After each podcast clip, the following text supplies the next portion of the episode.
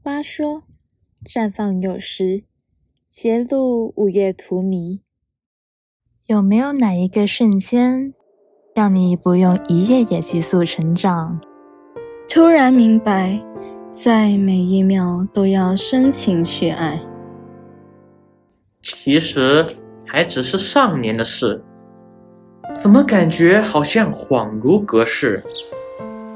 大概是因为当他离开了我的生命，连时针都忙着哀悼吧。还记得那天伴着欢声笑语，共有人步出校园的下一秒，就接到了母亲的来电，旁边隐约传来父亲的哽咽声。他们说，爷爷走了，谁也没来得及赶到他的身边。但他走完最后一程，彻底懵了的我，还未反应过来。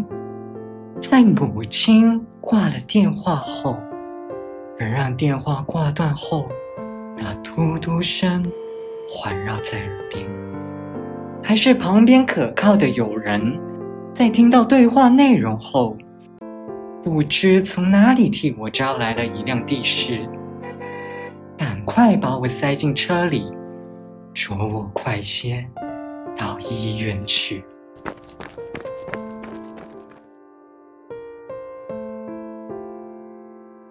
愚蠢的我们，大多都讨厌命运，讨厌它怎么那么没有人情味，不先行预告噩耗的到来，不先让我们做好心理准备，不懂通融通融，等到我们都了结好所有人间余念，才大驾光临，反倒是我们，往往都没能尽数倾出满腔深情。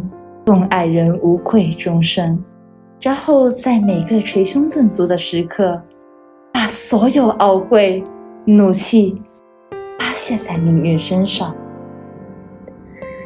亲爱的，原来我们都错怪了命运。你要求的种种，尽责的他早已圆满了。长辈头上悄悄冒出的银丝是预警。墙上滴答响的挂钟是提醒，无情的不是命运，而是我们。房里一阵愁云惨雾，大家眼前都起了迷雾。我在想，美人那些没能说出口的话语。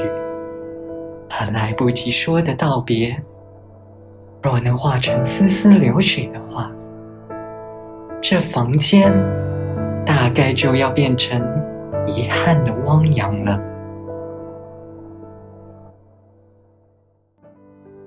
问我有什么是永垂不朽的，我会觉得是亲情。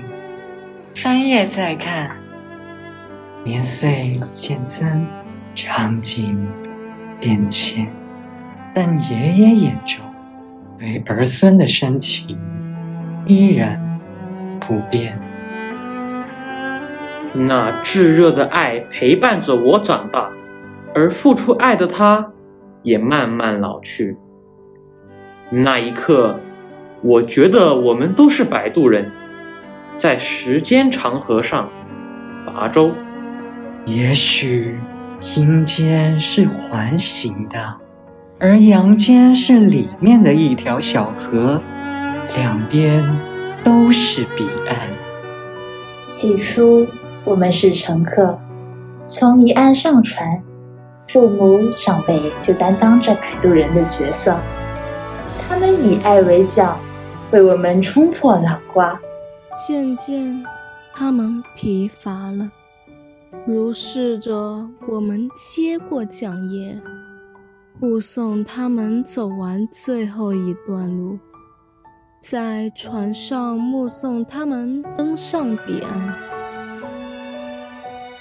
然后成为儿女的摆渡人，直至到达另一岸。